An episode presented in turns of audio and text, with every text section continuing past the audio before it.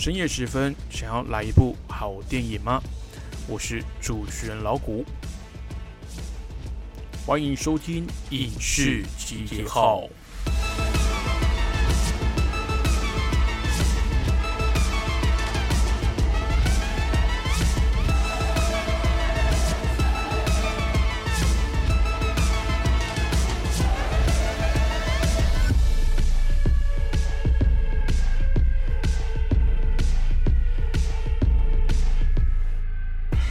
各位听众朋友，大家好，欢迎继续收听《光华之声》。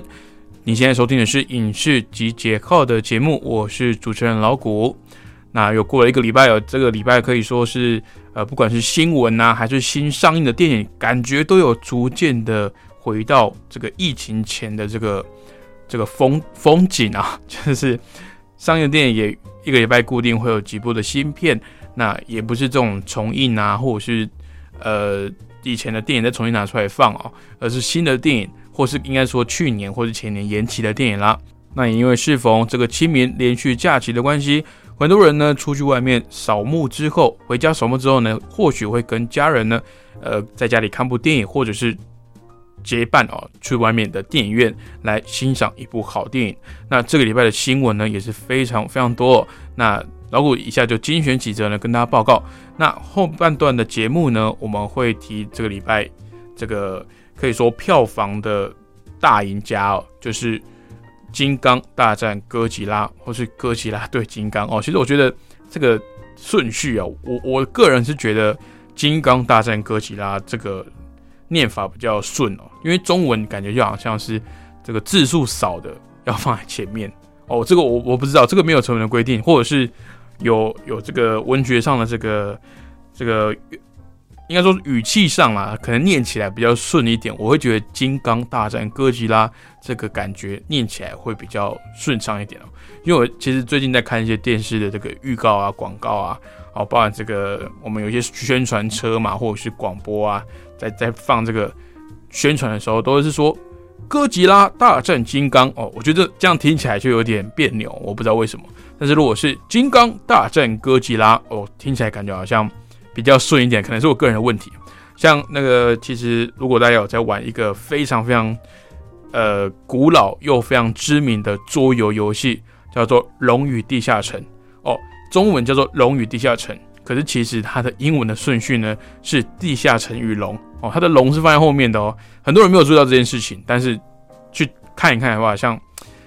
中文呐。它在翻译上啊，有时候一些呃翻译出来的这个音，还有它的这个字数呢，有时候会顺序上前后会对调一点，就是为了念起来比较顺一点。倒不是说呃怎样念比较好，或者怎样念你已经习惯了，而是念起来真的有时候好像就有那么微妙的这个感觉哦。我只能说中文博大精深哦。但是不管翻译如何呢，这个大家还是看电影的名称就知道这部片在演什么。非常的直接，非常的直球哦，已经很久没有出现这种电影。那老谷个人呢，也是在戏院里面看的非常愉快。那待会呢，我再来跟大家这个慢慢的来 细数，说这部电影到底好看在哪里，以及哥吉拉大战金刚到底在演什么哦。好的，那待会歌曲回来呢，带大家报告这个礼拜影视圈的大小新闻喽。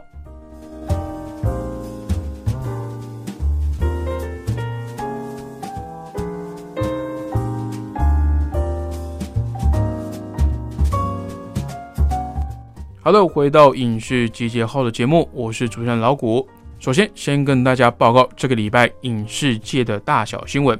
第一个呢，算是好消息啦。这个迪士尼在上个礼拜宣布，紧接着在《猎鹰与酷寒战士》影集后的《黑寡妇》电影排定于七月九号暑假档期全球上映，并采取院线以及串流同步发行的模式。而这也意味着未来从七月开始。就会有《上汽与十万帮传奇》这部电影，还有《洛基》影集，以及《永恒族》的电影，还有《蜘蛛人》第三集的最新的电影，陆续都会在下半年上场。不过目前呢，都还没有敲定档期，也不确定呢。这个靠近呃年底的《永恒族》跟《蜘蛛人》呢，会不会在今年顺利上映，或者是有延到明年？那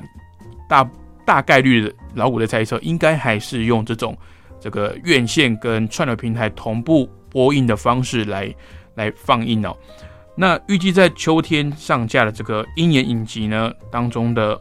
反派回声哦，未来也将会推出独立的延伸影集哦，就是连这个呃还在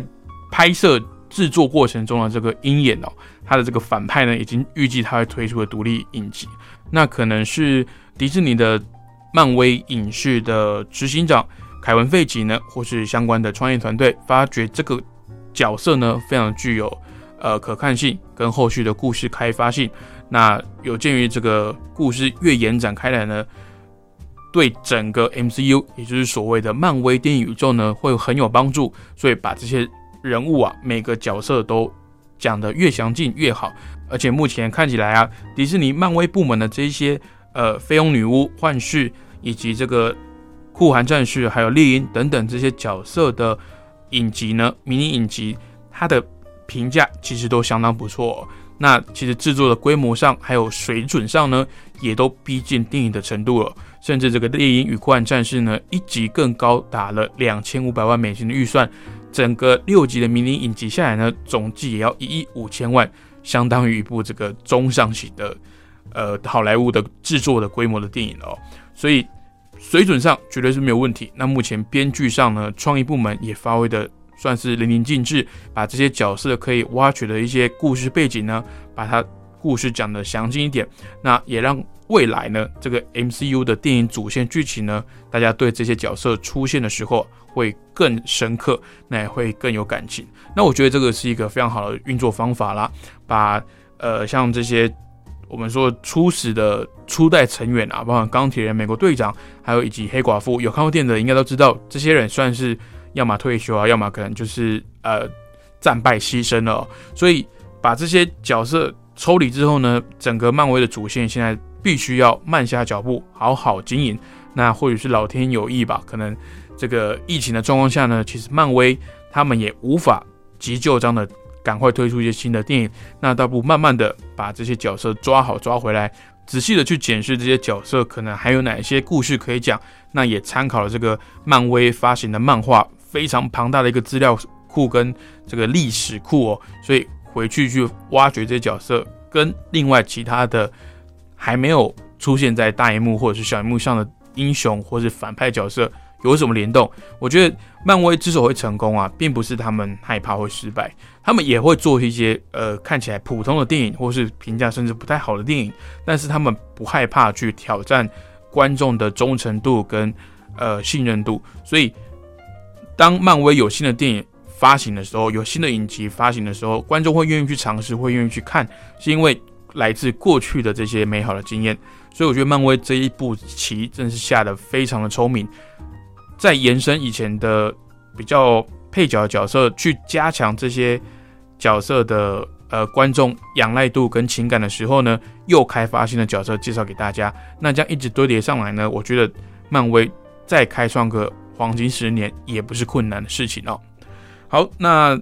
今年的七月呢，呃，也预计这个迪士尼的。串流平台 Disney Plus 呢会在亚洲区来上线，不过确切时间呢还没有定定，目前是谣传说在暑假前后了。那也希望到时候这个黑寡妇上映的时候，让一些可能因为疫情影响的关系不方便到电影院去欣赏电影的听众朋友，也可以同步的来收视。那如果呃到时候还是没有的话呢，可能就要。请各位再再等等了，因为毕竟这部电影已经一延再延了，可能没办法再继续延期下去了。那老谷个人呢是非常期待它的上映，我也一定呢，啊，不管这个 Disney Plus 开放了没有，我一定会去电影院来捧场的哦。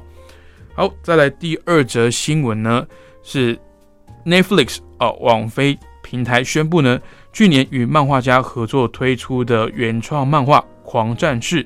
还有它的。这个角色狂战士这个角色的这个设计草本，基努里维将亲自主演以及配音未来即将开发的狂战士真人还有动画影集。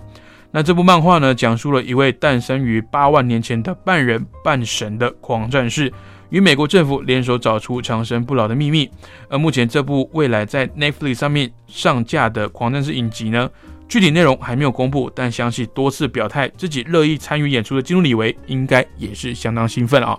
其实基努里维这个呃人物的设定呢，就是应该说他的个性啦，就是只要这部电影有兴趣，只要他的这个导演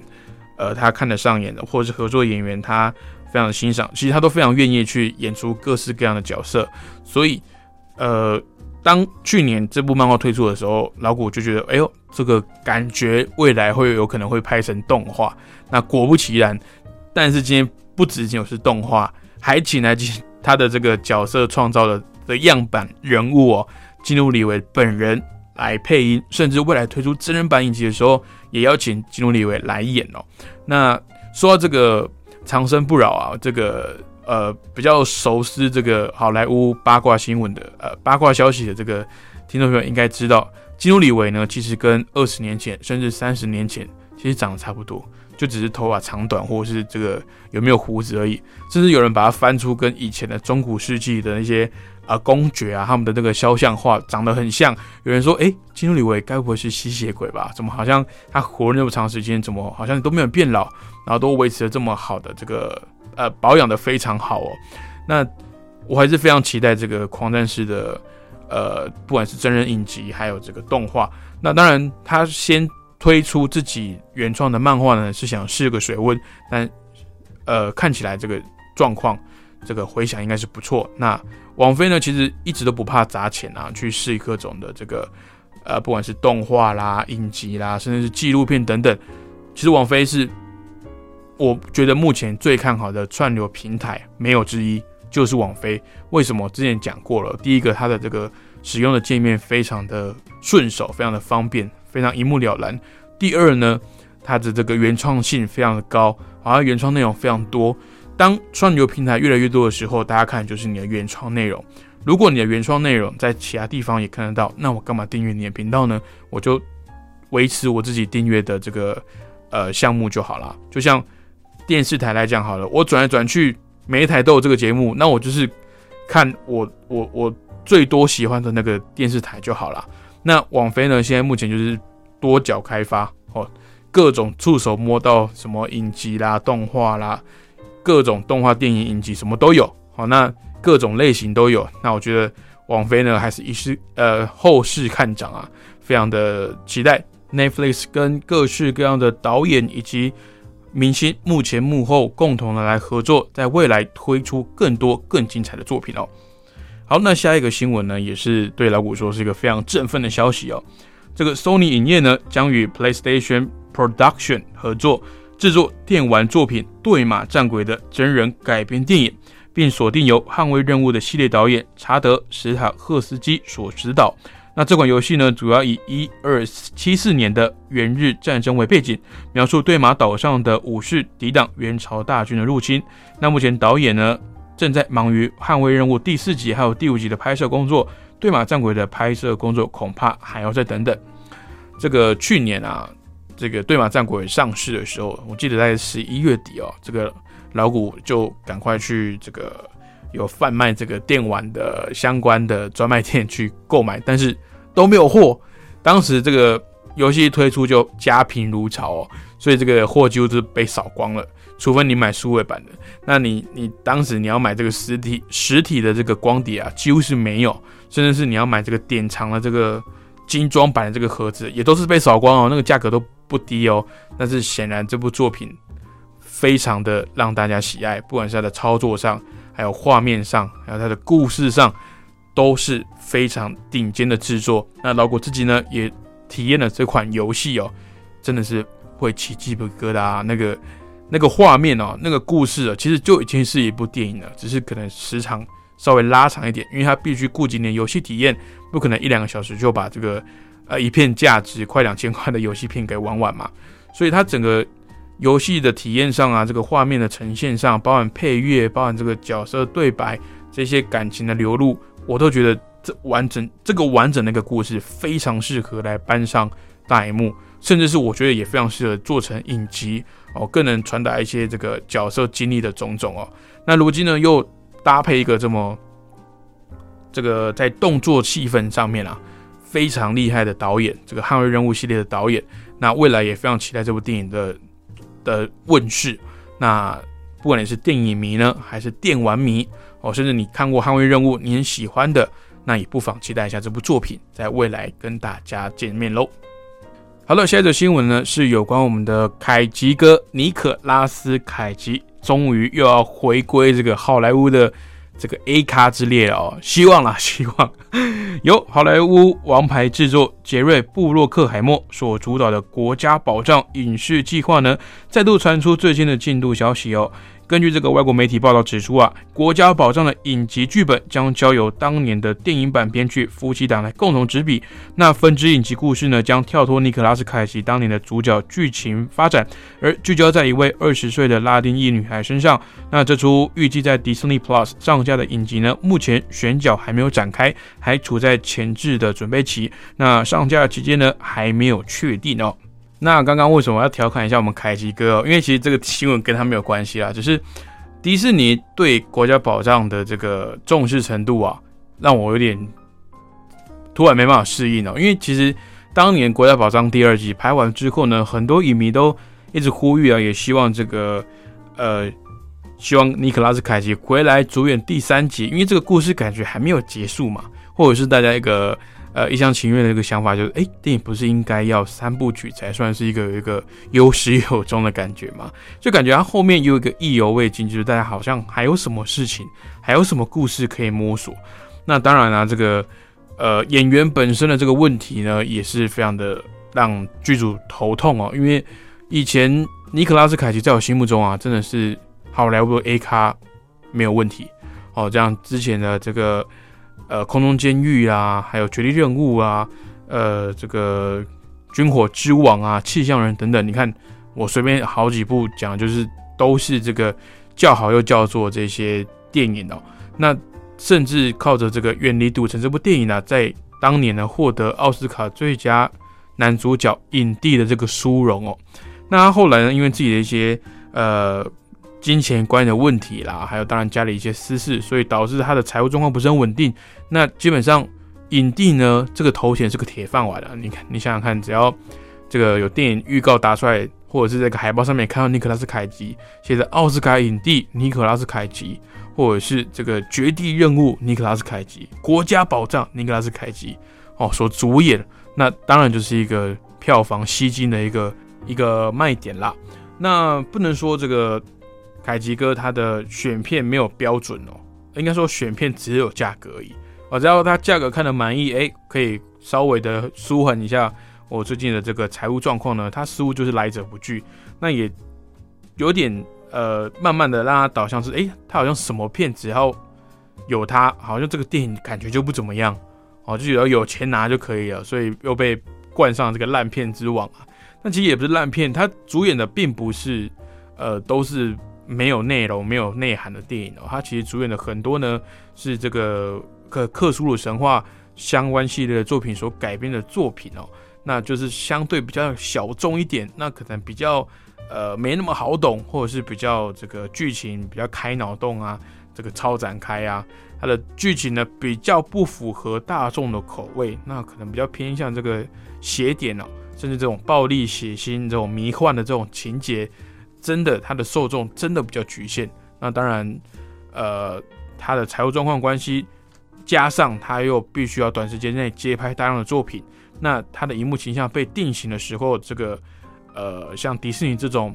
比较固形象的这种合家型的观赏的电影啊，自然呢就会跟他渐行渐远哦。所以我觉得真的非常可惜，他在八零九零年代可是叱咤好莱坞的这个天王之一哦。那非常高兴的这个。国家宝藏第三集终于宣布要这个重回大荧幕，那也重我不知道有没有重金，但是有聘请这个 尼克拉斯凯奇回来再续前缘。那我也非常期待这部电影，希望之后呢这种呃探宝啊、寻宝、探险这类的作品啊，在大荧幕上呢能够越来越多。包含之前已经这个杀青的这个电玩改编的电影哦，《秘境探险》有这个小蜘蛛。汤姆·霍兰德所主演的《秘境探险》呢，也在近期之内呢，就会在大幕上跟大家再见哦。所以我觉得这种这类这种像印第安纳琼斯啊这种这种类型的寻宝啊、探险、考古这类的呃作品，我觉得可以，这个好莱坞可以再让它重新死灰复燃哦。我觉得这个这个系列的这个风格呢，是在电影院里面特别容易有代入感的，特别容易有临场感的，真的很希望在未来呢能够多多看到这种作品啊。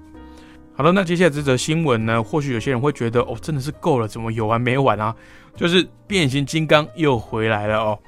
这个日前才传出由金牌拳手的导演小史蒂芬卡尔所执导的变形金刚第七集即将在加拿大开拍。那上个礼拜呢，根据这个 THR 这个呃八卦杂志的独家报道啊，另一部全新并且尚未定名、高度保密状态的变形金刚电影，交由来自普罗里克的导演安吉尔。曼努埃尔索托所指导，那他同时也是未来 DCEU 电影的导演之一，可以说未来相当有潜力。那变形金刚啊，这两部新的电影同时在进行，真的是让人家有点摸不着头绪，不知道派拉蒙在搞什么东西哦。因为派拉蒙，呃，我记得我上个月的这个新闻有提到，他要推出了这个，呃，不是说要推出，应该说已经推出了这个。呃，派拉蒙 Plus 哦，也就是感觉好像现在串流平台上面后呃后面都要加一个什么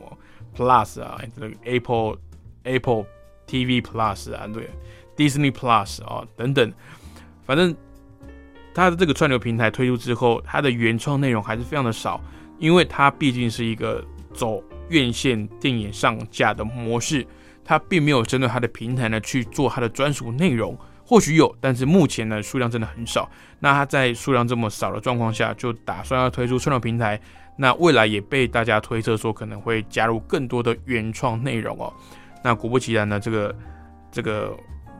动作非常多。变形金刚这个被搁置了，算有一段时间的作品呢，又被拿回来炒作。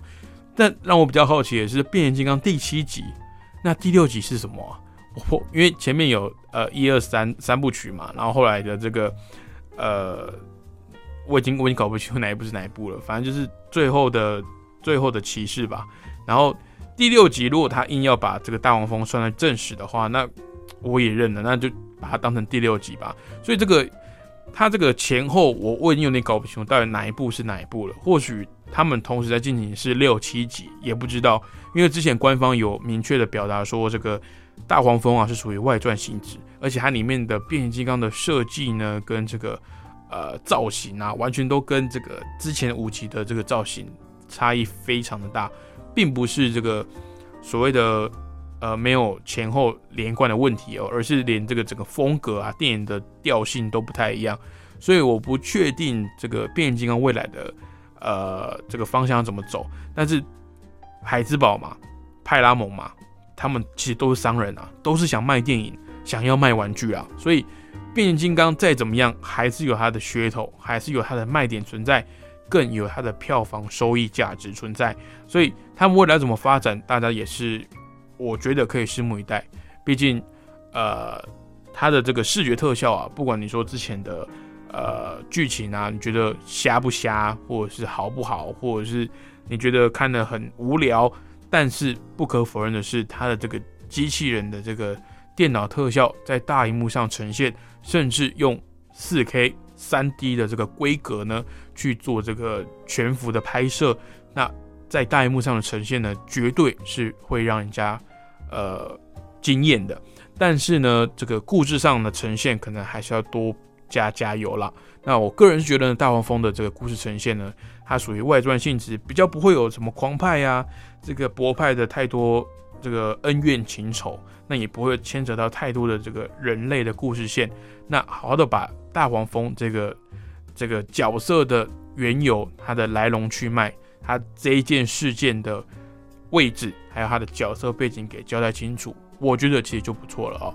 那也希望未来这个变形金刚系列呢，能够走得长长久久。毕竟这也是我小时候的这个英雄精神粮食之一。我也不希望它。被改编成真人电影推上大荧幕之后呢，就是惨遭滑铁卢哦，就是大家批评说啊，怎么还在拍啊？怎么有完没完呢？没有人想看这种电影，大家也呃，我也不希望看到这种状况啦。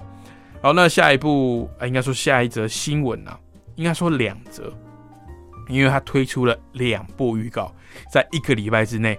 如果有在关注像我一样啊，是这个电影迷啊，电影痴的话，有在关注这个啊网络上的视频的预告的话，一定知道这个礼拜有一部电影直接推出了两部截然不同风格的预告哦，就是来自詹姆斯·冈恩所执导的《自杀突击队二》。那目前它没有副标题，虽然说台湾已经下了一个副标题叫《集结》哦，那真的就这两部电影看起来真的有集结的感觉，因为里面集结了非常非常多呃 DC 漫画里面的 B 咖小角色哦。那为什么我会讲 B 咖小角色？因为它确实在这个呃 DC 历史悠久的漫画史里面啊，很多就是。可能才登场个几话，登场个几集，甚至还不是这些主要英雄的主要反派，所以他真的地位呢跟存在感都非常的低。可是大家记得詹姆斯·冈恩的上一部作品是什么吗？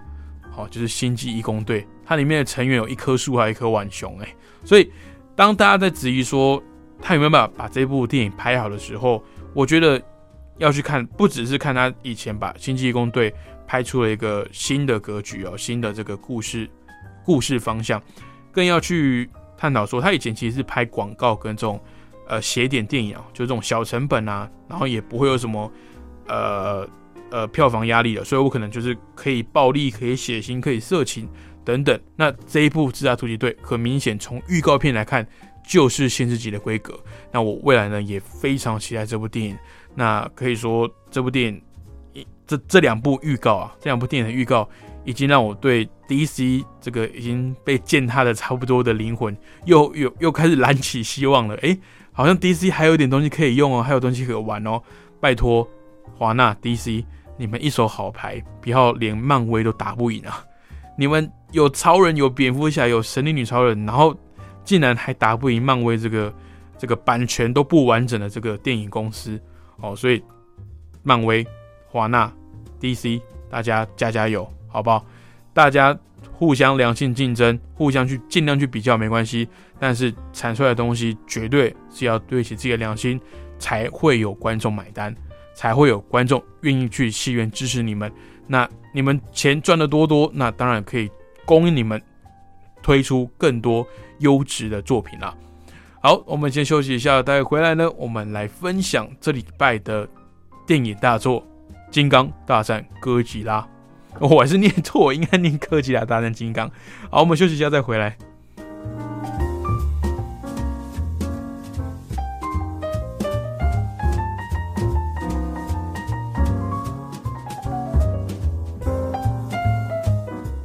Hello，各位听众朋友，大家好，欢迎继续回到《光华之声》影视集结号的节目，我是主持人老谷。刚刚前面呢，跟大家介绍了。呃，应该说报告了，报告了这个礼拜的呃影视界的大小事。那接下来呢，要跟大家分享一下这礼拜我看的电影哦。那这礼拜其实最重要的电影没有其他部了，就是上礼拜其实预告过了，就是《哥吉拉大战金刚》啊。但是呃，片名应该是《哥斯拉大战金刚》啊。这个这个哥吉拉的这个名字啊，但呃各国的翻译不一样，但是它的音呢都是从这个。呃，日文的原意啊，就是哥吉拉哦，它的这个原文去翻出来的，一近似的，说哥斯拉还是叫哥吉拉，甚至呃，之前美国有拍过一个版本叫库斯拉的哦，都有人叫过。但是其实只要大家知道是在讲哪一个经典的怪兽就好了。那说起这个哥吉拉的这个系列电影啊，它至今呢已经有从一九五四年第一部上映到现在呢，已经有。六十多年的历史哦，那在这个期间呢，日本总共拍过大大小小二十多部作品，以及美国版本也拍了四部，包含这个二零一四年、一八年还有今年上映的这三部电影呢，总共有四部。之前还有一九九九年的那个版本叫做库斯拉，不过它的外形的这个样貌嘛，还有整个故事的剧情走向啊，跟原本哥吉拉所要传达的意义有点大相径庭哦，就是不是哥吉拉。的样子，然后也没有它背后所蕴含的意义，所以很多不管是日本啊，还是呃西方的国家，包括整个亚洲有在迷这个哥吉拉的粉丝哦，其实都不太承认那个版本的库斯拉是真正的哥吉拉，有点像是有点番外作品的感觉。那今年终于又推出了这个一言再演了，原本去年就应该要上映的这个《哥吉拉大战金刚》啊。那其实它的原文片名里面啊，并没有“金刚”这个词啦，它的英文片名是 “Kong” 而已，就是刚哦，就因为它还没有称王嘛。那有看这呃有看这个系列美国版本这个故事线的听众朋友呢，应该就会知道，它其实整个呃所谓的怪兽呢，被称为泰坦。那泰坦的里面会有个 Alpha 哦，Alpha 就是所谓的怪兽之王的意思。那如果你有看过二零一九年那个版本的呃哥吉拉哦，就是哥吉拉怪兽之王呢，就会知道他们各个泰坦巨兽之间呢是也会有互相争斗、互相争夺地盘跟地位的这些行为哦。那很多人会觉得说，尤其是呃女生呃女女性的这个观众跟听众朋友可能会觉得说，哎，这个哥吉拉。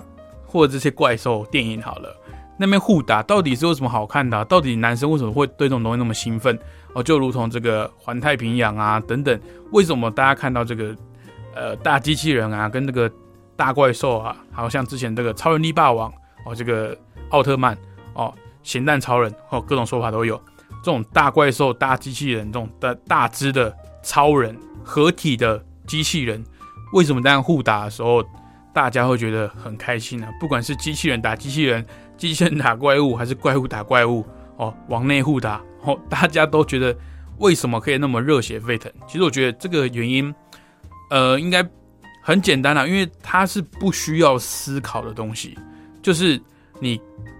电影里面老古常常在说，就是可以满足大家的幻想嘛，满足大家的的愿望。可能在我们这个幼小心里面啊，总是会去幻想，哎。像我，我小时候有非常多的这些玩具啊，那我会想着把它们去假设成哎正义或是邪恶的一方，那让两个这种非常纯粹的立场的呃象征呢去互打，去比出个高下，就好像就是这个大部分男生的童年的欢乐。我说大部分，因为毕竟不是每个人都是喜欢这个的，但是我相信他有他的市场在，有他的理由，就像是这个。呃，不管是日本的这个相扑啊，还是这个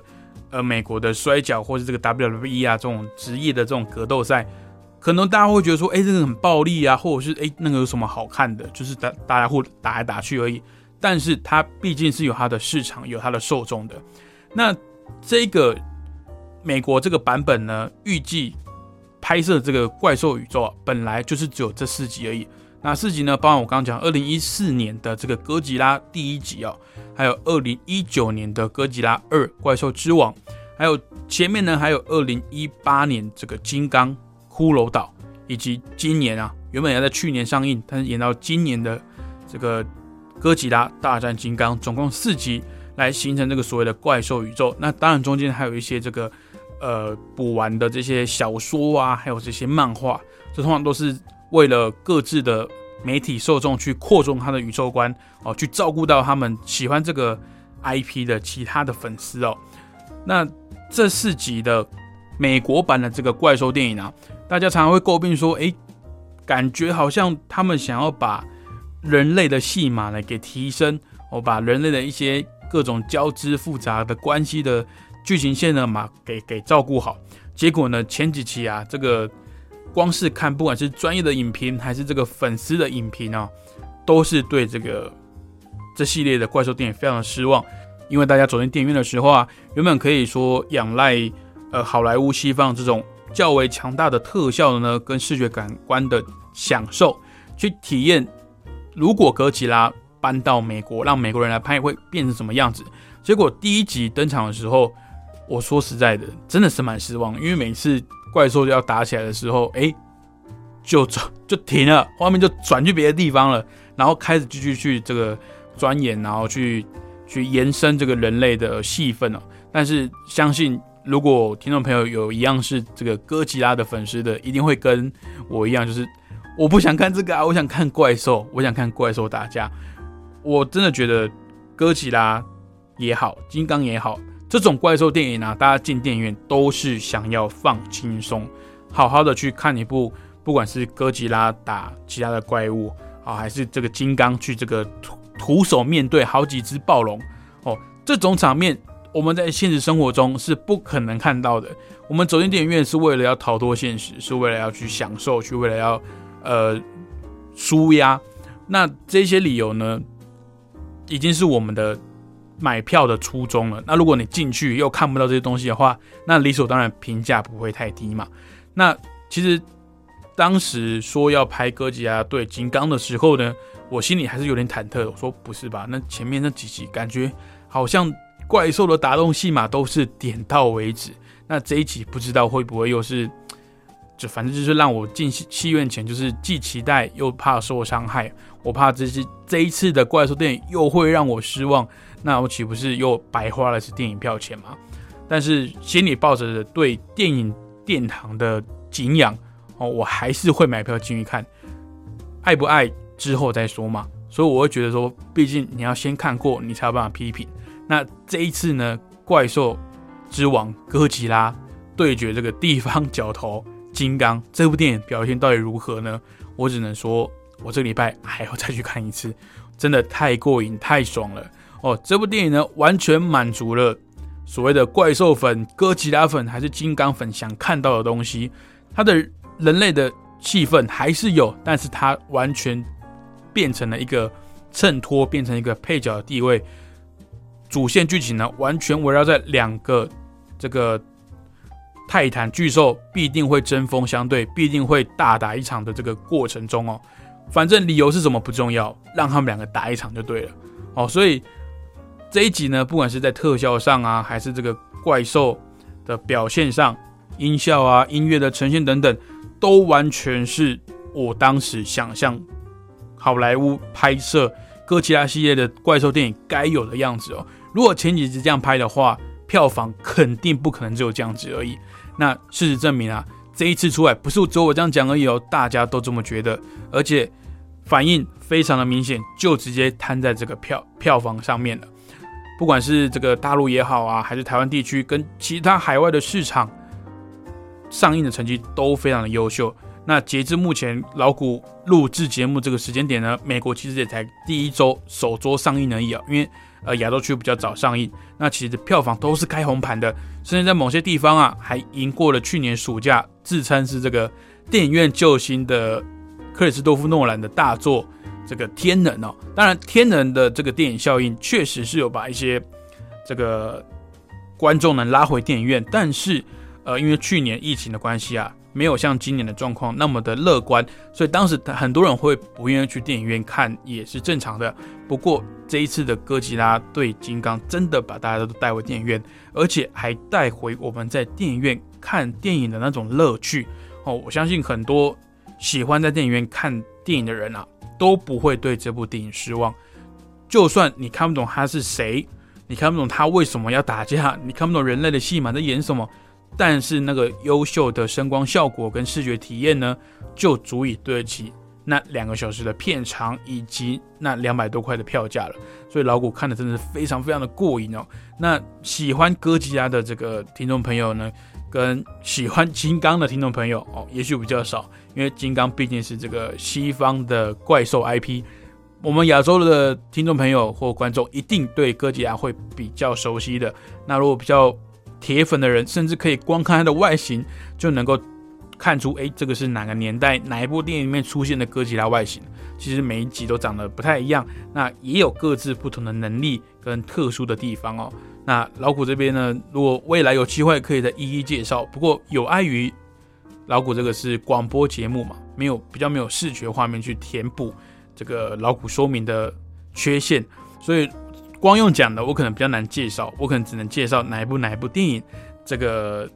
它出现的哥吉拉跟它的剧情跟它的对手等等哦。那这个讲起来真是非常非常久哦。那这个有机会呢，再跟各位听众朋友介绍。但是总而言之啊，这部电影《哥吉拉对金刚》真的非常值得您一张票进电影院观赏它的这个风采哦。这怪兽打斗的这个戏份啊，绝对会超乎你的想象。因为以前呐，这个过去两集我们都会觉得这个怪兽打斗的戏份好像没有什么重量感，没有什么临场感。不哦，并不是说这个怪兽一定要做这种四 D 的的电影院的这种特效仪哦，就是可以一直动来动去的感觉，好像身临其境那种感觉，而是你在画面上的呈现，让我们觉得就是从上帝视角哦，就远远的看着两只大怪兽在那边打来打去。那当然，它的场景也是非常令人诟病啊，要么下雨，要么天黑，要么暴风雪什么的。当然，我都知道这些特效在这些场景并不吃啊，应该说这些特效在这些场景其实是吃力不讨好的。很多人都说啊，你看黑漆漆的，那是省特效钱是不是？其实不是。跟大家说明一下，其实，在夜间呢，它有这个打光的问题啊，还有在夜间这个，其实它本来在就就好比说你在黑夜中画画，画一个。这个城市的夜景好了，比起你画一个城市的日景，其实是差很多的。因为我本身是学画画的，我会跟各位非常明确的讲，画夜景非常非常的难，因为你没有比例去对，你没有这个相对位置的这个呃参考点，让你去绘制正确的比例。所以当你的场景是黑色的，你很多东西其实要在处理上呢，是要更花心力、更花时间去去处理的。哦。所以以特效界来讲，他们宁可坐在这个大白天哦，让每个人都很清楚。但是大白天有个坏处是什么？你很明显的可以看得出来，那个东西是特效。哦，那我不知道之前这几部美国版的哥吉拉电影导演是不是有顾虑到这个特效看起来不要太假，所以我想说把一些关键的场景呢都拉在要么在南极啊，要么在下雨啊，要么在晚上啊，哦。特效上面没有比较好做，但是看起来确实会比较逼真，这个是毋庸置疑的。但是大家还是难不免诟病说：“哎，你既然都花钱砸特效了，那为什么不砸一个干脆一点？我们都知道那是特效，那不是真的嘛？哦，不像以前的这个日本版本的这个呃哥吉拉电影，他们是有真人穿着这个呃一比一，呃说的一比一当然不是做真的那么高楼大厦这么高的怪兽啦，是做的跟可能两公尺、三公尺，然后里面呢。由人去穿着在里面来操控这样子哦，然后旁边的城市呢，跟被破坏的一些街景啊，再依照这个怪兽的比例呢来去做复制，那整个拍摄的场景呢，其实也是非常壮观哦。那这种特摄片的模式啊，呃，日本都称为这种叫特摄片，就是以这个一比一的呃缩小版的这个实体拍摄的，不管是超人力霸王啦这种有能力可以放大的这种能力的呃英雄啊，或者是这种。哥吉拉这种本来体型就不小的这种怪兽比例，都称为特摄片哦。那里面的一些动态啊，当然就很真实，因为它就是实体有的东西。但是它的动作啊，因为考量到它的戏服的关系，自然没办法复杂多少。那我觉得这一次的哥吉拉大战金刚呢，确实把这个问题全部都给解决掉了，并不是说它是完美无缺的，它还是有非常多的缺点，非常多的呃漏洞，尤其是剧情上。但是它在这个特效处理上呢，还有，呃，整个场面的运用啊，哪怕是在晚上，它甚至这个打光啊，都把它用的非常非常的，呃，该怎么讲，缤纷呢？因为我我自己有在玩电玩啊，我们之前有会有戏称说这个，它最终的决战的场景在香港嘛，那很明显，它现在的香港，它的电影里面的香港不是现实生活中香港那样的配色，哦，它把它换上一种类似那种电脑在玩电竞的那种。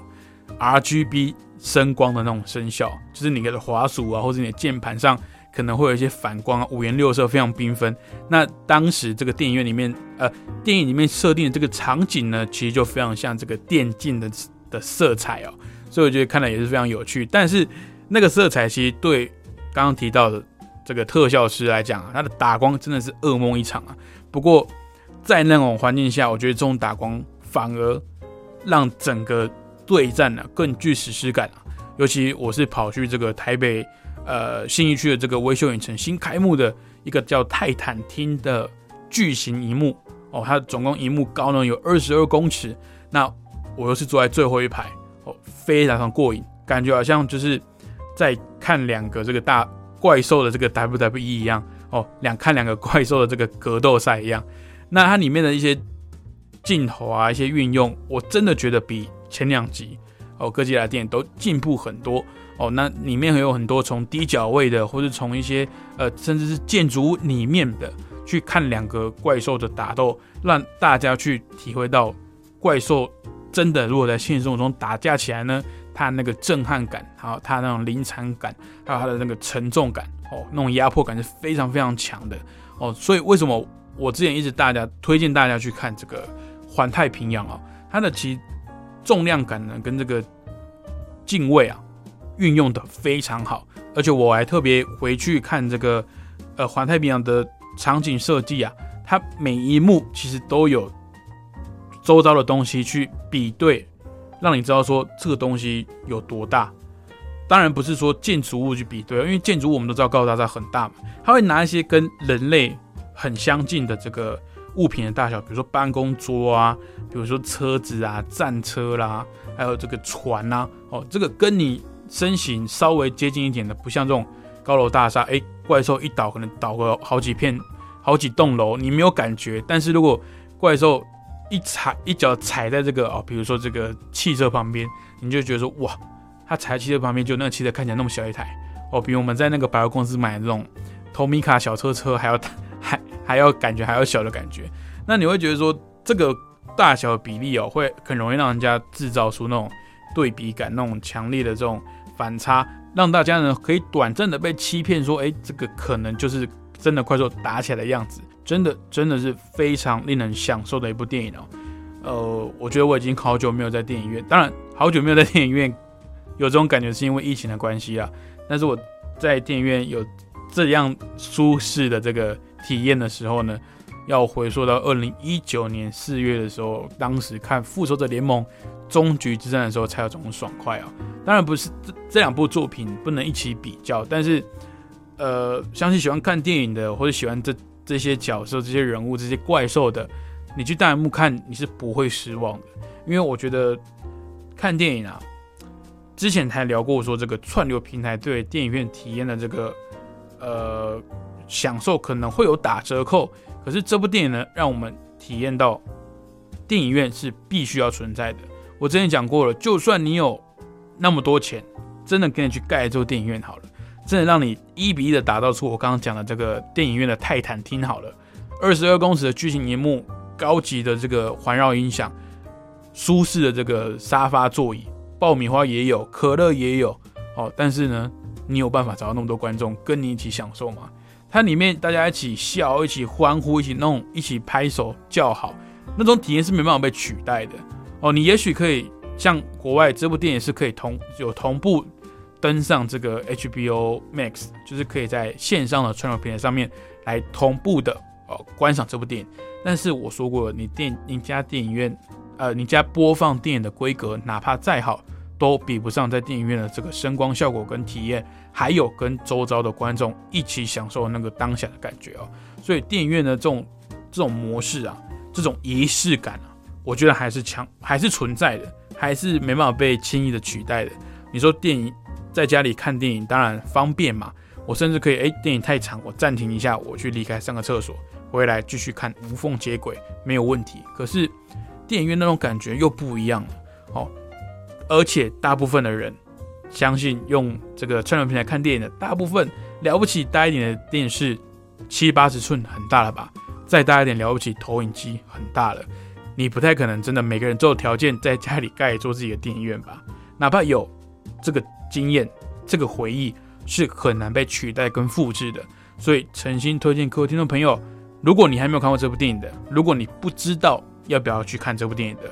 老谷在这边推荐你，赶快去看就对了，你不会后悔，好吧？我没办法说，我没办法保证你可以跟我一样有一样的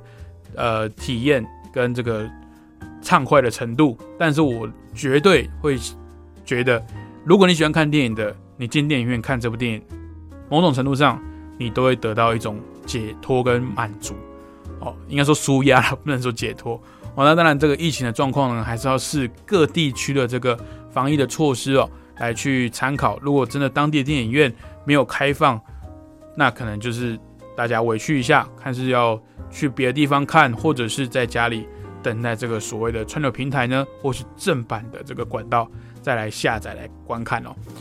好了，今天跟大家分享很多。那这个礼拜呢，老谷还要跟朋友去看一部新的电影，叫做《无名氏》。那他的氏不是那个姓氏的氏，而是杀戮的那个氏哦。那他的